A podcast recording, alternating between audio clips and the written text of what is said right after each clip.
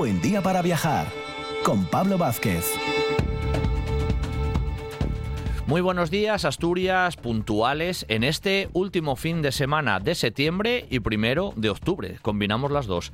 Dos horas de viaje radiofónico que tenemos por delante y que comienzan aquí con Sara Amoro desde el Museo de Bellas Artes de Asturias, hoy con dos obras muy específicas de la colección. A continuación, Víctor Guerra, que lo cogemos en camino, están por tierras portuguesas, pero nos va a hacer un recorrido siempre interesante a través de, de la caminería. A continuación, Francisco Borge nos hace un especial hoy de Santa María de Naranco con unos elementos muy interesantes, siempre a referenciar en arte prerrománico. Visitamos en la segunda hora el mundo cátaro y lo hacemos a través de la voz de David Barreras, gran especialista en esta cuestión de la cruzada albigense, muy interesante. Y cerramos con Alicia Ballina en Mujeres Extraordinarias de la Historia que nos trae Alejandrina de Gessler, dos horas de viaje matinal aquí en RPA.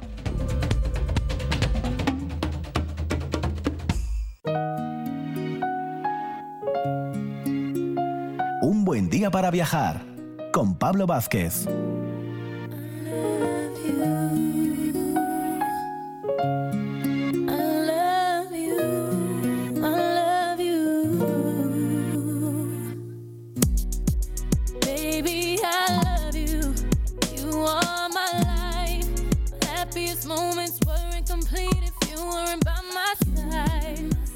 Volvemos a nuestra senda habitual aquí en nuestros recorridos por el Museo de Bellas Artes de Asturias, porque el pasado sábado, si recordáis, hacíamos un esbozo general de las actividades a corto o medio plazo que el museo tiene, que ya visteis que son muchas y en todas las facetas artísticas.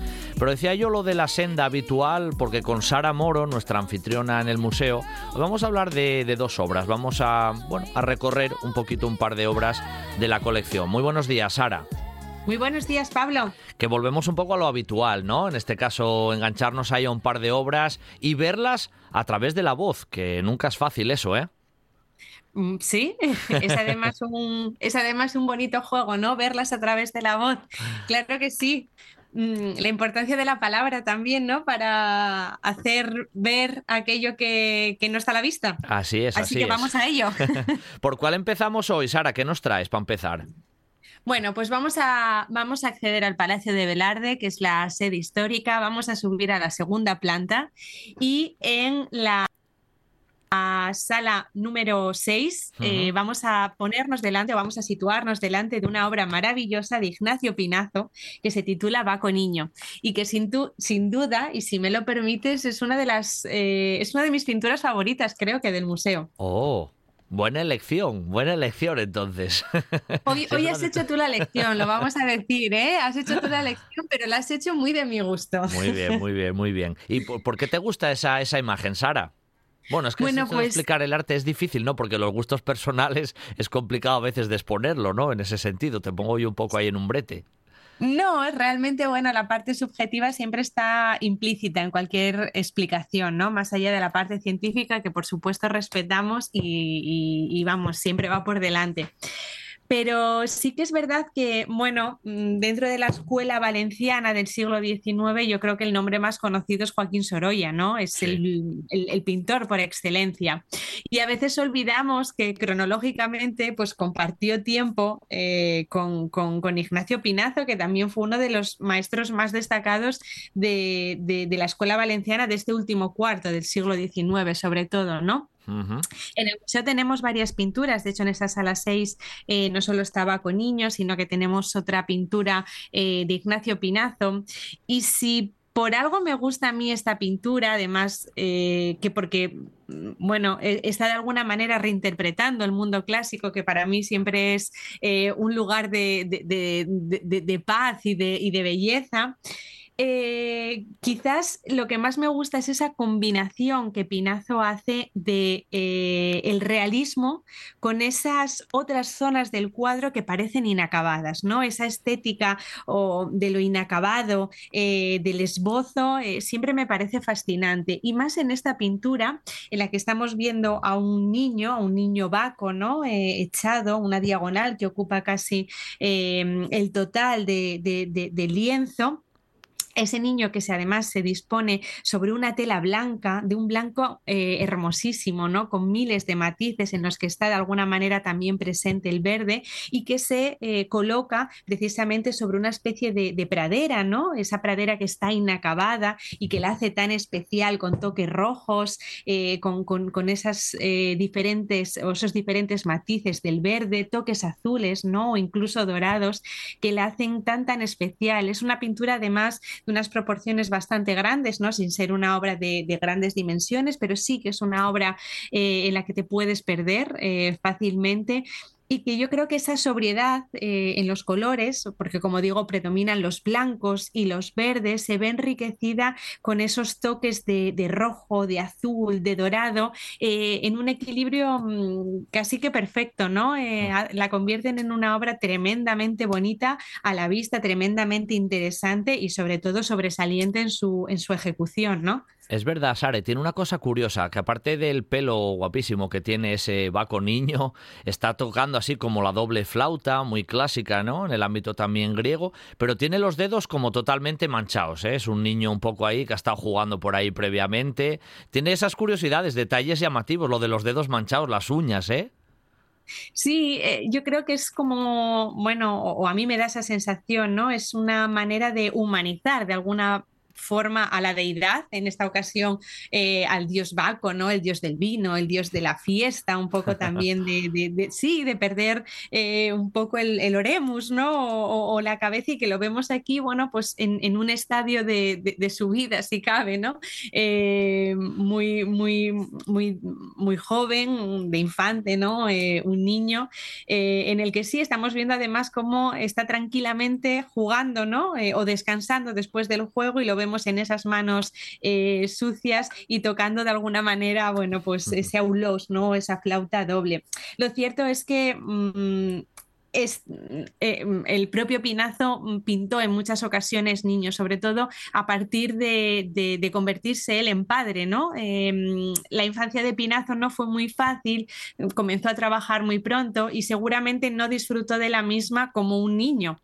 Entonces, eh, cuando se convierte en padre, eh, es como, como descubrir un mundo del que él no había, del que él había carecido, ¿no? Entonces, bueno, pues ese juego, ¿no? Ese juego que además eh, vemos perfectamente ¿no? a través de esas manos sucias, bueno, pues vemos cómo ah, lo aplica también a esta reinterpretación un poco del mundo clásico a través del niño, ¿no? A través de, de, Baco y, bueno, no deja de ser un detalle muy interesante y que lo hace, si cabe, pues más eh, terrenal, ¿no? Más cercano a nosotros y tan especial. Oye, el juego de los blancos precisamente mm, destaca mucho, ya no solo esa especie de manto ¿no? sobre el cual está tumbado, sino la propia piel, ¿eh? el color de, de, ese vaco niño, con esos matices que va teniendo en esa diagonal tan, tan llamativa. Esos blancos, ese juego de colores eh, impresionante. Sí, es, una obra que además, eh, bueno, en directo, em, como todas las obras, ¿no? Pero, pero ya que estamos eh, hablando de, esta pintura de Pinazo, es una obra que, en directo merece la pena y que además todavía se ve más bonita que en las reproducciones que podamos eh, ver en, libros o, en el ordenador, ¿no? En un, en un soporte digital. Ese blanco se convierte en, un blanco todavía más iluminado, ¿no? Más con mayores destellos y los verdes que realmente acaban siendo muchísimos, ¿no? Eh, te permiten jugar un poco con esa gama cromática y disfrutar de la misma y sentirte casi, bueno, pues en ese ambiente natural, ¿no? Es una pintura que bebe también mucho de, la obra de Fortuny, ¿no? Bueno, Fortuny fue un referente para muchos eh, creadores. En el caso de Pinazo, además, bueno, esta, esta, obra tendrá mucho que ver también con su paso por Italia, eh, como digo, también con, su paternidad ¿no? y lo que la figura de los niños y de la infancia supuso en, su obra y, que tiene ese sabor, ¿no? Eh, como digo, eh, realista, pero en el que ya estamos viendo cómo, bueno, pues esas zonas inacabadas, ¿no? O que parecen inacabadas, em, ese, ese, gusto también, ¿no? Por, por, por detenerse en unos detalles y dejar otros un poco más al azar, que sea un poco el espectador también el que trabaje sobre ellos, ¿no? Que se implique de alguna manera, bueno, pues eh, consiguen un equilibrio que, que sin duda, o por lo menos para mí, hace que esta obra sea una obra muy, muy especial. Oye, Sara, hablando del color blanco, en la segunda obra que nos traes hoy, el blanco también es bastante protagonista, ¿eh? Sí, sin duda. Y es otra obra maravillosa.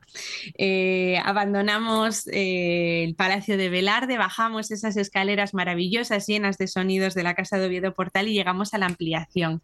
Y en la planta baja, en la sala 20, eh, tenemos dos pinturas de Ramón Casas. Nos vamos a fijar en la más pequeña de las dos. Una es un retrato múltiple grande y a su lado está un estudio de luz, una pintura realizada hacia 1894 en la que efectivamente el blanco vuelve a ser el gran protagonista. Estamos viendo una escena de baño, una mujer de perfil que se está desnudando.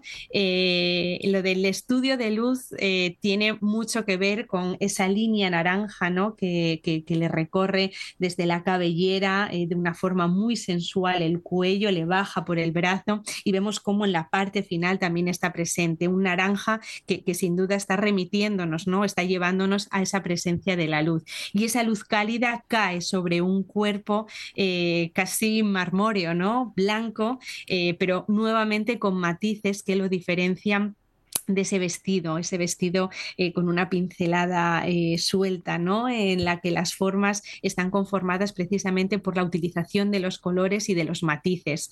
Y en la que nuevamente estamos viendo, bueno, en este caso es un estudio de luz, ¿no? Pero estamos viendo cómo no es una obra perfectamente ejecutada, sino en la que eh, esas zonas que tienen la, apariencia de estar inacabadas vuelven a ser grandes protagonistas y vuelven a ser una parte muy importante y muy rica ¿no? de, la propia obra. Oye, eh, Ramón Casas es prácticamente contemporáneo con Pinazo, con el que veíamos antes. Pinazo era un poco más, mm, bueno, un poco más antiguo, pero dentro del siglo XIX y el primer tramo del XX, ambos.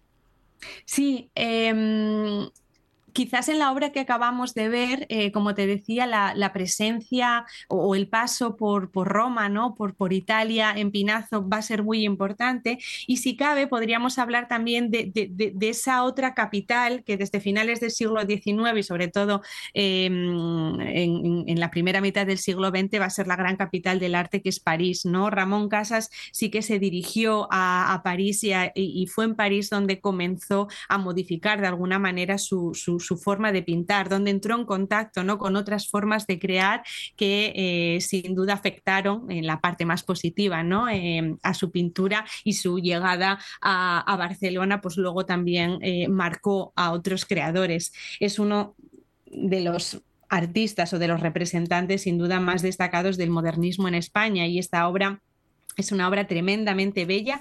Cronológicamente son, bueno, son si no me equivoco, son como 15 años más o menos, ¿no? Em, Sí, la que la separa de, la que acabamos de ver es un cuadrito en esta ocasión de un formato más pequeño, pero de una sensualidad, de, una em, en ese ambiente íntimo, ¿no? En el que parece que te estás metiendo sin ser invitado y, miras todavía con, más picardía, si cabe, desde el, desde el buen sentido de la palabra, ¿no?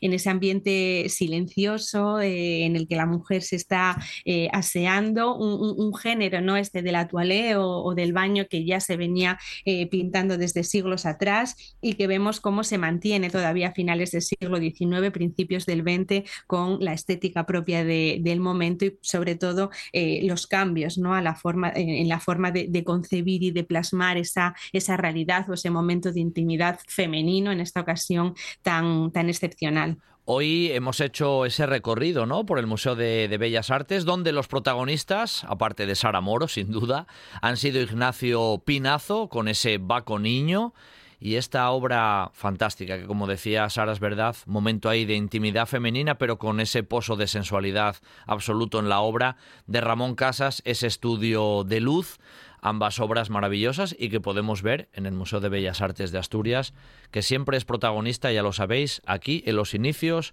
de este programa en las mañanas de los sábados. Sara, es un placer siempre contar contigo. Hasta el próximo, ¿eh? Mil gracias. Un abrazo, Pablo. Hasta el próximo. Sidrería Parrilla La Carballera de Granda. La calidad, la atención y el servicio de siempre con la seguridad de hoy. Menú del día, terraza con atención personalizada, reservas en el 985 13 7025. Sidrería Parrilla La Carballera de Granda. Para disfrutar de la vida.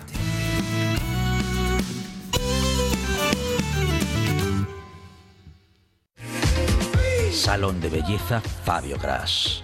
Especialista en coloración, eventos especiales, maquillaje profesional y todos los servicios y atenciones que solo un equipo de profesionales puede darte. Salón de Belleza Fabio Gras. En Gijón, en Alfonso Camín 17. Participa en nuestros sorteos semanales y síguenos en redes sociales en Fabio Gras Peluquería y Fabio Gras Peluquería en Gijón. Reserva tu espacio de belleza en el 684 63 94 03. Fabio Gras, tu imagen en buenas manos.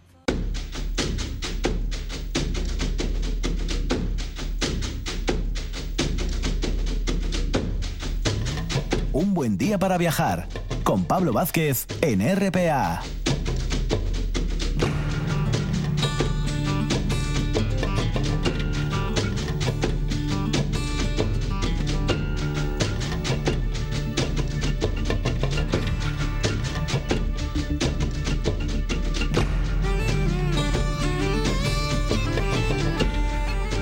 A mí mucho escuchar siempre esta, esta melodía porque eso significa que vamos a, caminar, pero es que además hoy mmm, de un modo radiofónico y virtual, pero sí que vamos a caminar de verdad porque nuestro, nuestro anfitrión Víctor Guerra no está hoy con el estudio aquí con nosotros, sino que está literalmente por esos caminos de Dios. ¿eh? Anda por tierras de, Portugal, ya el sábado pasado, si recordáis, nos ponía un poco en situación de que iba a iniciar un, un, nuevo recorrido y precisamente lo tenemos por ahí. Vamos a ver, vamos a ver por dónde anda. Muy buenos días, Víctor. Muy buenos días, muy buenos. Bueno, ¿dónde, hace, ¿dónde hace andas? ¿Dónde andas, Víctor? ¿Dónde andas? Mira, ahora mismo estoy haciendo, estoy en Viana do Castelo. Bueno. En una pequeña villa portuguesa muy bonita, muy bonita, y que pegada al mar, y, y aquí estoy. Bueno, oye, ponnos, ponnos, en situación un poco un recordatorio a los oyentes y a mí mismo pues, de, del camino la, que estás la, haciendo. Sí, la idea era hacer un par de etapas del litoral acompañando a mi hermano que él quería hacer el litoral. Y yo digamos en la segunda etapa me iría a Braga que de hecho me fui en autobús pero ya sabes uno dispone y los imponderables imponen no y nada de esto que el, el litoral claro, vas por la costa te va dando el aire y en uno de estos aires traicioneros pues me acribilló y me tumbó dos días en la cama. Y entonces cuando llegué a Braga para iniciar un itinerario que tenía muchas ganas ya hace dos años, bueno, antes del COVID de hacerlo, que es a Geira y Arrieros, que sale desde Braga y va hacia Santiago por, por las tierras de Bouros, hacia Rivadavia y bueno, va a Padrón y tal, pues tuve que dejarlo porque es un viaje, bueno, realmente duro, tiene cuatro o cinco etapas que no tienen alojamiento, que tienes que dormir un poco pues donde puedas y hacer vivac. Y la verdad que llevaba ya dos días metido en la cama en el albergue y sin comer, entonces preferí no dejarlo, pero entonces seguir por el litoral que es mucho más cómodo, es plano, bueno, es a veces un poco un poco monótono, ¿no? Pues sí. es un eh, Portugal como sabes es una playa completa de, de, de sur a norte y bueno es, eh, hicieron muchos paseos de estos de madera que va vas pisando por encima de las dunas hay muchísima gente sobre todo extranjeros bueno pues, también es porque por, do, por varios de los motivos que se ponen pues porque es plano con lo cual el ejercicio que haces es mínimo y luego que esto es barato, ¿no? O sea, claro. este que son dos son dos claves para el éxito y que puedes comer en cualquier sitio. Ahora mismo el menú que estaba que era pollo al campo y tal con cerveza eran cinco, cinco euros cincuenta. Que Madre mía. Claro. Regalado, regalado todavía en esas Con fechas. esos precios, bueno, así ves a los extranjeros en los mejores restaurantes, claro. Claro, claro. Y, y, y, y mucha gente, mucha gente joven y vas siempre pegado, bueno, viendo el mar, ¿no? Oye, precisamente eso que me decías es que es totalmente cierto, Víctor. De punta a punta, de norte a sur, Portugal es siempre una playa. Sí, una playa que no sé quién se baña, porque joder, tiene una profundidad. Primero que no hemos visto gran cosa de gente bañándose, yo creo que ya llevo tres etapas, tres o cuatro, y solo creo que vi uno. Luego en la playa, no te crees que he visto mucha gente y con paravientos, que decirte, y pescando sí, que he visto tal, pero luego es una playa, unas playas que tienen una profundidad que y que rasca, que tira, o sea, te metes y mucha piedra, o sea, eh, bueno, y luego que es el Atlántico, que es frío. Yo todavía no me acerqué al agua, pero se ve poca gente utilizando toda esa toda esa cornisa eh, marítima que tienen, que es impresionante, porque además, como te digo, han hecho paseos como eh, como en mi ciego, de, estos de madera, paseos de kilómetros y kilómetros y kilómetros, o sea que, claro. Oye, antes, para que no se pisen las dunas. Antes de ponerte así un poquitín más malo, que te tuvo ahí encamado, como se suele decir, dos días, ¿ya habías hecho parte del recorrido o simplemente estabas en los preparativos todavía? No, no, este camino yo no lo tenía ni preparado, se lo había preparado para mi hermano, que decir que él iba a hacer el litoral, entonces le preparé un poco el viaje, las, las etapas, las etapas, porque es que pasa un poco de todo, y, y yo la idea era que a las dos etapas en la zona de, de, de Apoua, de Barcín era coger el, el autobús, como así lo hice, para irme a Braga ya y meterme todo al interior. Eh, y claro, eh, cuando llegué a Braga llegué destrozado, me metí ya en el albergue y ya no salí y hasta ayer, no, no, hasta hoy por la mañana, estuve día y medio pues sin comer y bueno, con muy pocas ganas de hacer nada.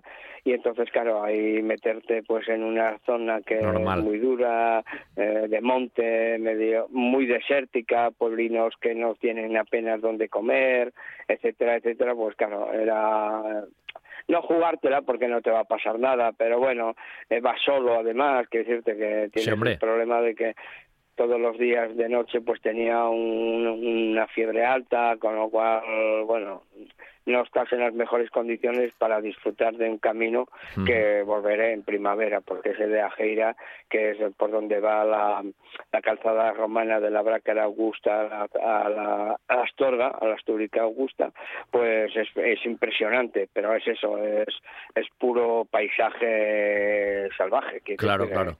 es una... Eh, es, totalmente interior en este caso, ¿eh? Ahí no tocas costa en realidad, ¿eh, Víctor?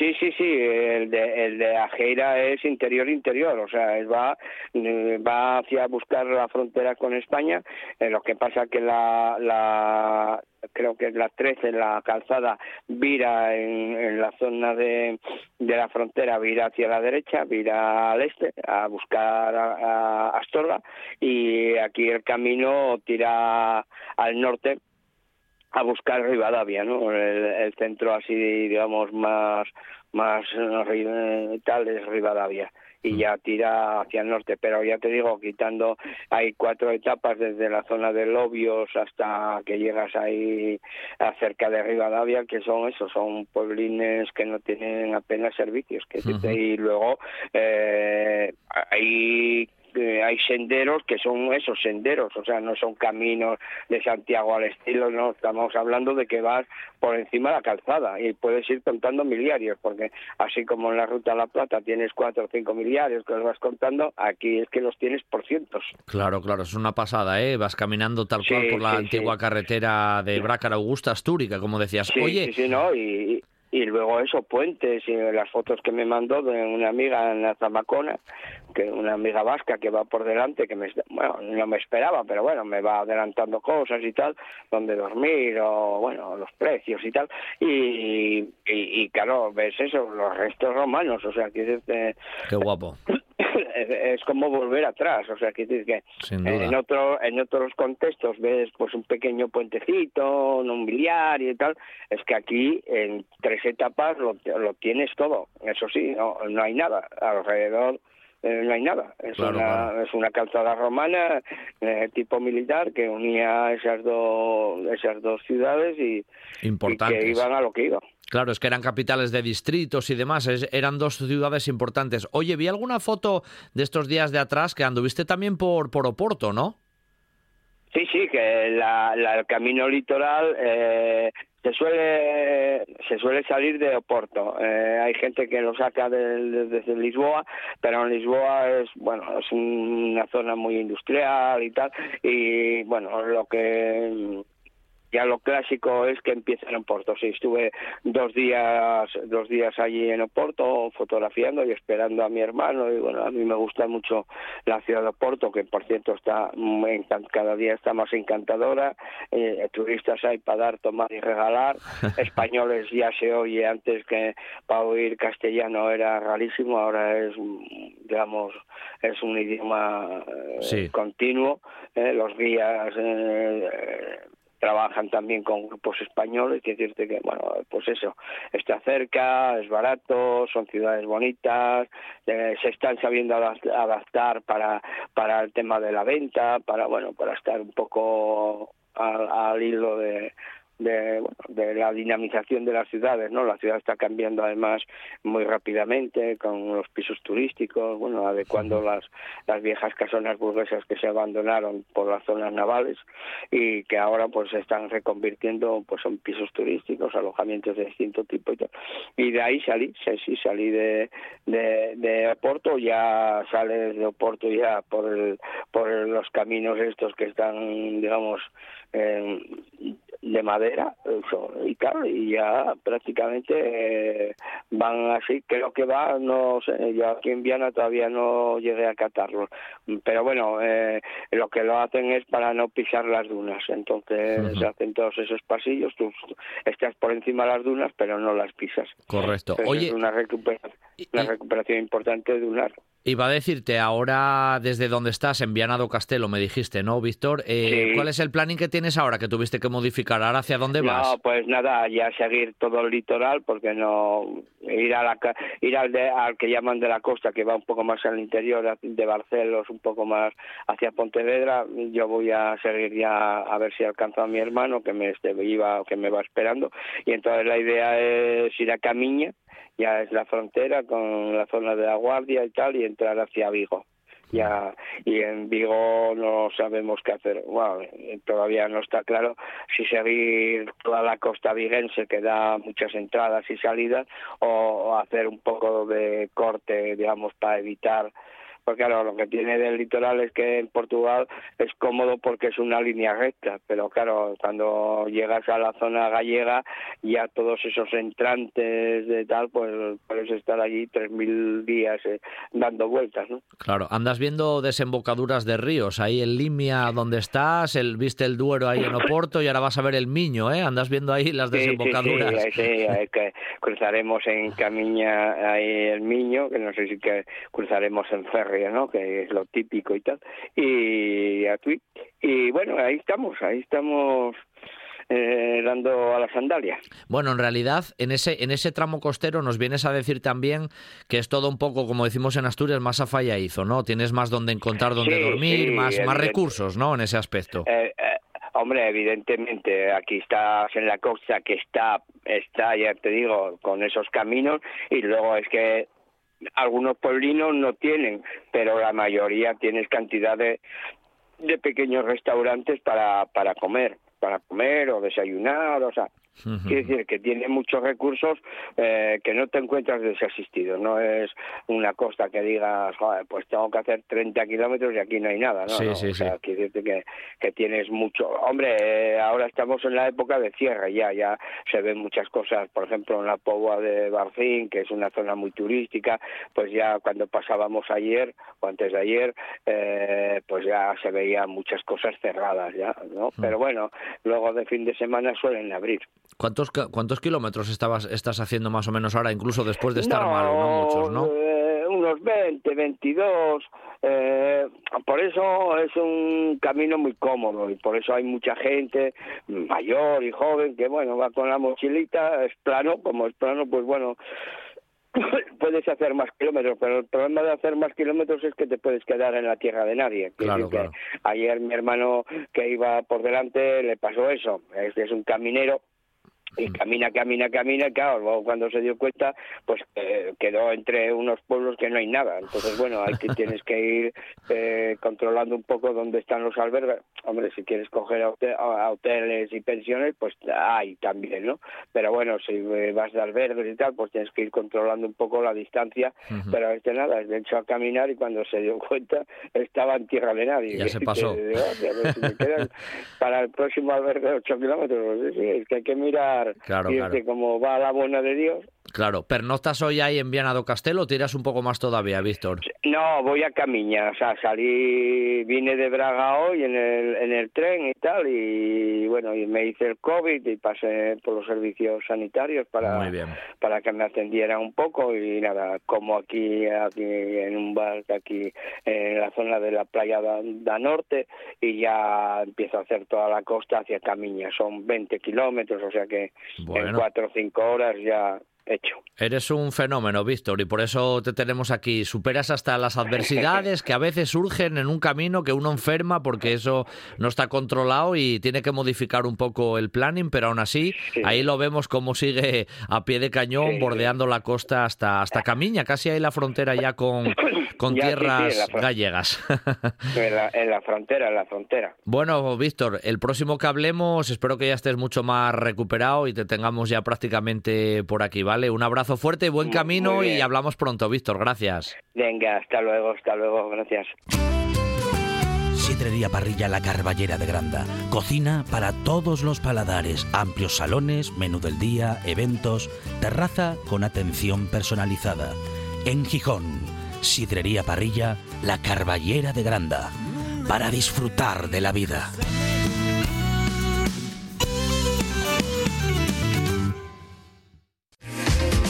Salón de Belleza Fabio Gras. Especialista en coloración, eventos especiales, maquillaje profesional y todos los servicios y atenciones que solo un equipo de profesionales puede darte.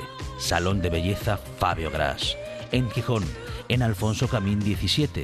Participa en nuestros sorteos semanales y síguenos en redes sociales en Fabio Gras Peluquería y Fabio Gras Peluquería en Gijón. Reserva tu espacio de belleza en el 684 63 94 03.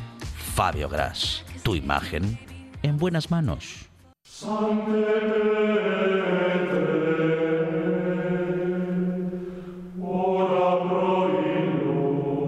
Buen día para viajar con Pablo Vázquez en RPA.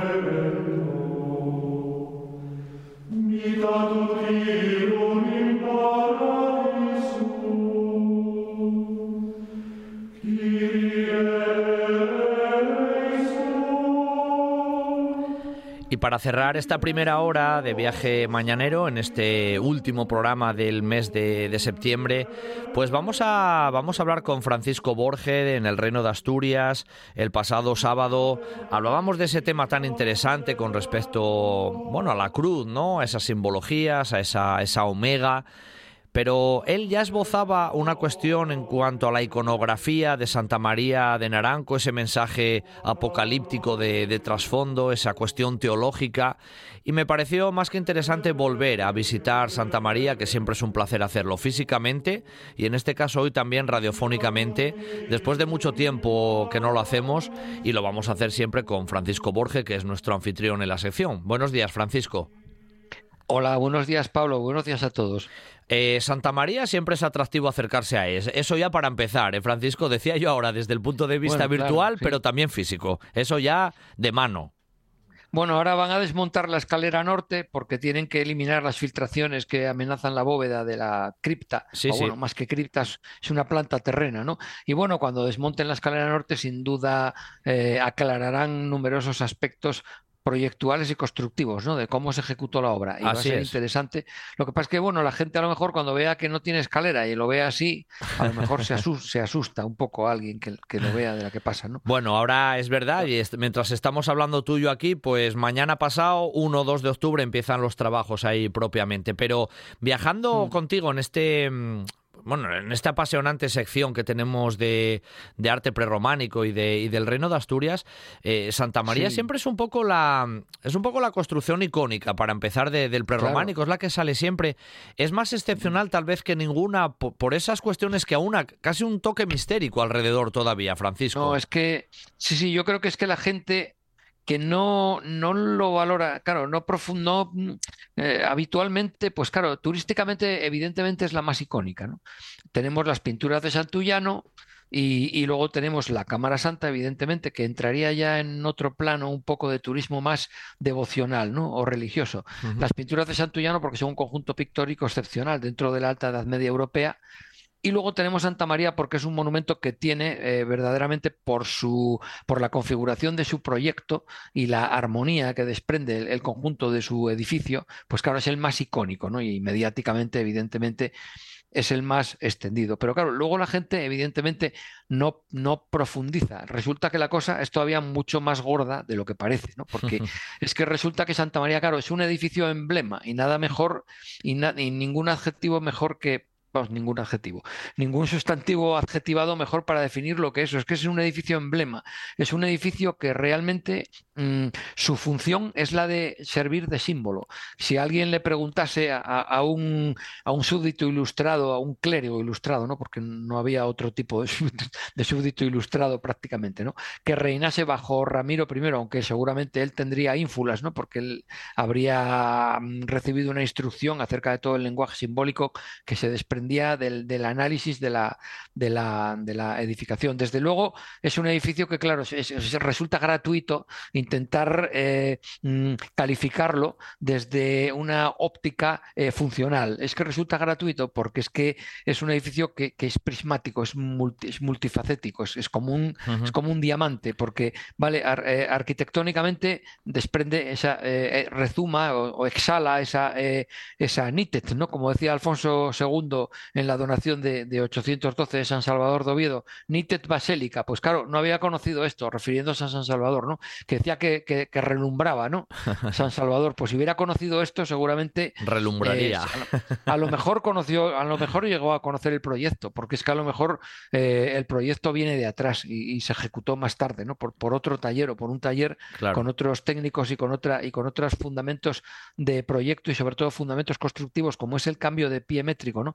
Pero claro. es que Santa María resulta que aparte de ese, prisma arquitectónico para analizarlo, resulta que simbólicamente es una, es una cosa que resulta casi inabarcable su, interpretación, porque es una exégesis bíblica, es decir, ahí está concentrado el simbolismo, ya lo dije la otra vez que hablamos de ello hace años, ¿no? está concentrado en, una serie de, referencias arquitectónicas siempre y decorativas, está concentrado lo más importante del Antiguo Testamento, como es el Génesis, el Éxodo, eh, está concentrado eh, el tema de la Pascua, está concentrado, está concentrado el canon de, del Levítico, está, está por último, tiene otro plano neotestamentario, ¿no? Está eh, presente el, mensaje a través, o sea, está eh, presente a través de los, de los profetas y del Éxodo, está presente el mensaje neotestamentario de la, de la parausía, ¿no? de la segunda venida. Por tanto, está presente el, libro de Juan, ¿no? de la revelación, el libro del Apocalipsis.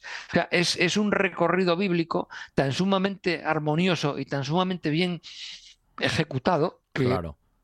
Eh, resulta emocionante eh, pensar en todo lo que encierra esa, esa, eh, el edificio, tanto desde el exterior, con esas referencias, pues para el visitante un poco despistado, ¿no? Y que, y que reciba esas referencias que sin duda en la Alta Edad Media las entendían, ¿no? De, de pues eso, el mensaje de la, del nacimiento eh, con, a la salida del sol, con, ese, con ese bestiario que hay ahí, ¿no? El nacimiento a la salida del sol y, el otro mirador enfrente con, el bestiario también de las, de las aves enfrentadas, los cisnes, ¿no? Que son eh, con, a la caída del día también, que significaría, vendría a ser el ocaso de la vida, ¿no? La muerte, pero claro, eh, ¿a, qué nos, ¿a qué se refieren los cisnes? ¿Qué mensaje nos están enviando? Nos están enviando el mensaje de la resurrección y la, y la vida eterna. Entonces, claro, es una cosa. Y luego ya cuando entras en el interior y comprendes, partiendo de que ya repite, repite las dimensiones y las proporciones, porque claro, la misma interpretación que yo realicé del Éxodo, Eh, dirán, bueno, esto es una extrapolación que está haciendo este tío, ya, pero es que con las unidades métricas en la mano, el arquitecto de Naranco sabía que las dimensiones del, tabernáculo, tal y como en, el Éxodo y luego en el Levítico, eh, Yahvé le ordena construir a Moisés para cada vez que el, pueblo judío acampe y así puedan realizar las ofrendas de la purificación y puedan dar un digno, un digno refugio, digamos, a los símbolos, ¿no? Los símbolos eh, más importantes de la, de la relación judía en ese contexto, en ese contexto, pues eso, nómada del Éxodo. Pues claro, eh, las mismas referencias que yo puedo estar extrapolando las tenía el arquitecto y no se puede negar que las tenía el arquitecto que proyectó el edificio delante. Y eso unido al resto de la simbología bíblica, repito, tanto del Antiguo como del Nuevo Testamento, pues es que es como dice el, dicho popular coloquial, blanco y en botella, porque es que si, fuera si fueran solo las dimensiones del tabernáculo, pues puede decir, este tío está especulando. Pero claro, si a eso unimos los, las referencias al Éxodo con, los, con, los con estos, con estos mm, hombres eh, que, están, que están tenantes apoyados en el bastón, eh, que, es una referencia directa al Éxodo, a cómo tienen que comer el Cordero Pascual antes de emprender la, salida de Egipto, más luego las referencias al Apocalipsis continuas, al libro de Juan, las cruces que comentábamos el otro día, ¿no?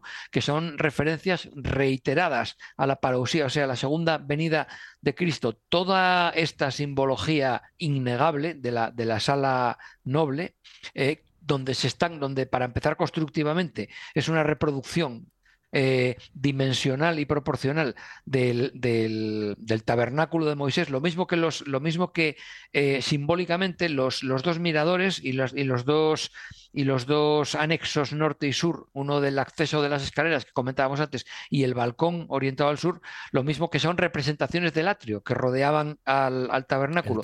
Y es más, Sí, si la arqueología funcionase, pues veríamos que la, dimensión en codos que se establece para el atrio en el cual está inserto el tabernáculo, donde tienen que, donde tienen que levantar cada vez que paren los judíos, tienen que levantar eh, el pueblo Israel, todas estas, todas estas vallas eh, de plata con los velos, todo, toda la parafernalia del atrio que rodea al tabernáculo, se aproxima mucho al, recinto aterrazado en el que se asienta el edificio de Naranco.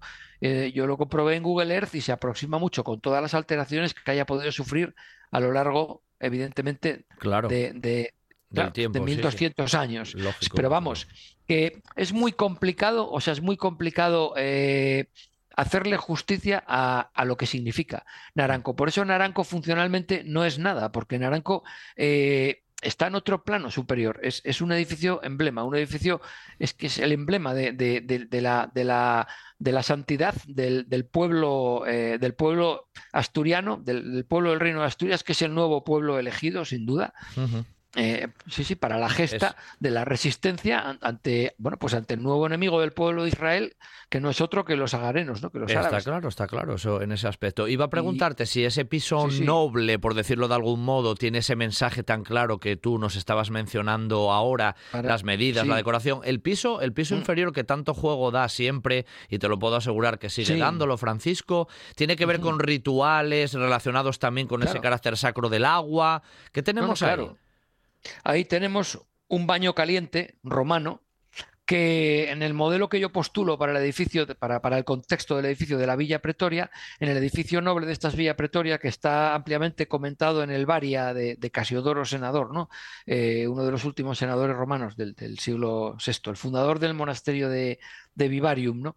Eh, pues ahí al describir, al describir eh, la, la, Villa Pretoria, el edificio, el edificio mm, representativo, el, no, el edificio noble de la villa, que vemos que a lo largo yo en esta monografía de Naranco postulo, eh, postulo voy, voy haciendo una mm, un poco una crítica comparativa entre lo conservado en Naranco y la posible, el posible modelo funcional al que más se aproximara, ¿no? Y el que se aproxima es al de Palatium, ¿no? Pero por eso yo al final en la monografía eh, postulo o con concluyo que se trata de un palacio sagrado, porque es un palacio emblemático, es un palacio para la divinidad y no para que habite el hombre. Eh, entonces ese piso bajo, lo mismo que en el tabernáculo, había un baño ritual en el que el sacerdote que tenía acceso al tabernáculo, o sea, a, las, a, las, a las, ofrendas, ¿no? a la mesa, al, arca de la alianza, etcétera, tenía que entrar purificado. Había un baño de purificación antes de entrar en el tabernáculo. Pues ese es el objeto cuando funcionalmente la planta baja del edificio se postula como un baño romano porque ahí había probablemente calderas, los mechinales están denunciando, los mechinales que separan los tres cuerpos de la planta baja están denunciando que había una serie de tubos y que la cámara central de la donde está ahora la cripta, eh, bueno, planta terrena, me gusta llamarla más bien que cripta, era una especie de, de bueno, de sí lo diré, ¿no? Una mezcla entre el frigidarium de los grandes baños imperiales romanos, un baño doméstico, ¿no? Un apoditerium, vamos, que era una, sala principal de la terma, ¿no? Del baño, y estaba calentada artificialmente. ¿Quién sabe si ahí dentro no habría o una piscina de fábrica directamente o varias tinas de, de madera dispuestas, ¿no? Y luego lo del lo, del semisubterráneo situado bajo el mirador, bajo el Belvedere del Este, eso está claro, con, las conducciones de agua que tuvo, que luego se alteraron mucho y que al final acabaron por confundir a, a los que trataban de interpretar la instalación. Se trata, en un principio, seguro que fue un baño, un baño caliente o como se quiera interpretar, o un baño, probablemente por la presencia de calderas pudo ser eh, de mm. testudo, como las llamaban los romanos, a estas calderas portátiles, pudo ser un baño caliente. Luego eso se dejó de usar, pero evidentemente, pese a que le queramos dar una posible eh, significado funcional, posible significado funcional, está claro que si el piso alto eh, era, era, una sala sacra donde había que entrar purificado. Ese baño funcionó durante por lo menos el tiempo que Santa María funcionó como edificio emblema, antes de su conversión en iglesia a partir de 857. Eh, pese bueno, a la discusión, vamos a prescindir de la discusión literaria del falso pelagiano, etcétera. La cuestión es que acabó siendo iglesia, así que tan falso al final no será. Está claro que, que, funcionó como un baño simbólico de purificación para quien penetrase en el piso superior, fuera tal cual fuera la función que pudiera tener este.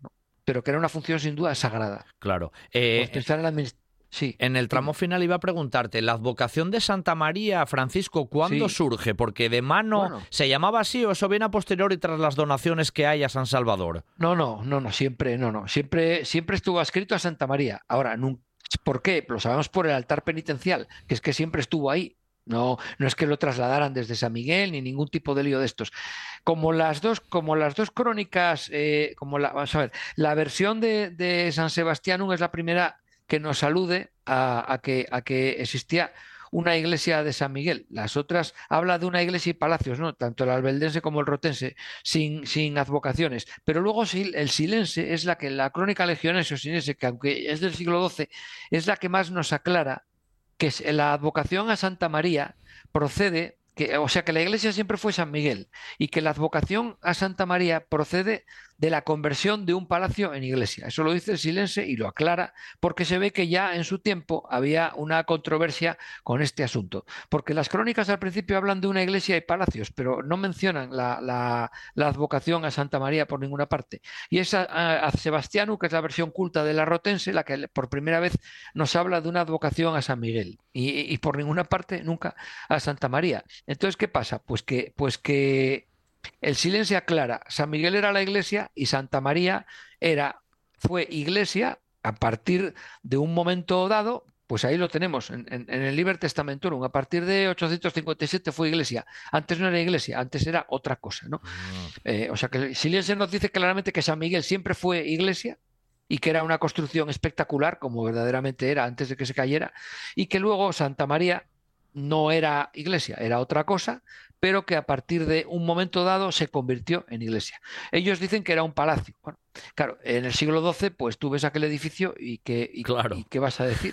claro, pero porque, porque iglesia no tiene, no reúne las condiciones, no tiene ni, plan, ni planta de capilla, porque no tiene una cela y no tiene un lugar definido claramente como santuario. Entonces está claro que aquello era otra cosa y ahí encaja todo lo que vengo hablando del, edificio emblema. Claro, claro. obviamente, cuando Ramiro I muere y su hijo Ordoño I dice, pues ahora qué hacemos con esto, porque claro, eh, ¿ahora qué hacemos con esto? Porque yo, pues las cosas de mi padre, yo no soy mi padre, ¿no? Como se suele decir. Ahora sí que estoy extrapolando, pero estoy haciendo extrapolaciones que son, a mi modo de ver, bastante lógicas, ¿no? Pues sí, Lo pues mismo sí. que cuando Alfonso III dona a Santullano, dona, dona- sí, sí, dona todos los, todos los edificios de Santullanos al Palacio Real, al monasterio de, de- de- de eso, de los santos Julián y Basilisa, lo califica de monasterio, ¿no? Dona los triclinios, dona los baños, dona todo. Y es que él dice, si yo ya no vivo aquí, ¿qué, ¿Qué ha- qué hago con esto? O sea, otra cosa es que yo lo quiera mantener bajo, o por lo menos de una parte de la propiedad, ¿no? Porque consta que, que parte de la propiedad de los Palacios de la Vega siguió en propiedad del patrimonio de la corona eh, hasta tiempo de Alfonso VII, ¿no? Que dona el resto ya, dona, dona el, solar principal para el monasterio, a Gontrodo Petri, y luego dona porciones del dominio regio al monasterio de San Vicente, a San Salvador, etcétera, ¿no? Claro, claro. Es- Iba a decirte todo yo, Francisco, que me quedan, antes. me quedan preguntas por hacerte sobre Santa María y yo Sí. creo que las vamos a dejar para el próximo y que le vamos a dedicar todavía otras cosas al concepto Naranco, a esa vila Praetorium, a esas cosas Sí. que me gusta preguntarte, que volvemos a ellas si Mm. quieres el próximo fin de Bueno, semana. ha, ¿vale? reci- ha recibido crítica, ¿eh? pero vamos, que- Bueno, que, me parece muy bien, eso, eso es lo interesante. porque es verdad que, urbani- que urbanísticamente no está caracterizado y una villa, pues probablemente si es un proyecto único, unitario, lo que pasa es que bueno, es un proyecto reconstructivo, ¿no? Porque esto, esto ya la misma, el mismo ARA lo dice, ¿no? Aquí con- levantamos este ARA en este lugar elevado consumido por la mucha antigüedad, o sea que evidentemente era la villa de Linio, que era una villa anterior, ¿no? Pero Pro- ahí le daremos, ahí le daremos, que me parece más que, que interesante y al oyente también. Bueno, te mando un abrazo como siempre y te emplazo para, para la próxima ocasión. Gracias, Francisco, hasta el próximo. Bueno, muchas gracias, buen fin de semana a todos. Un buen día para viajar con Pablo Vázquez en RPA. Terminamos nuestra primera hora viajera, pero no os vayáis. Después del boletín de noticias, regresamos siempre aquí, en un buen día para viajar. No os vayáis.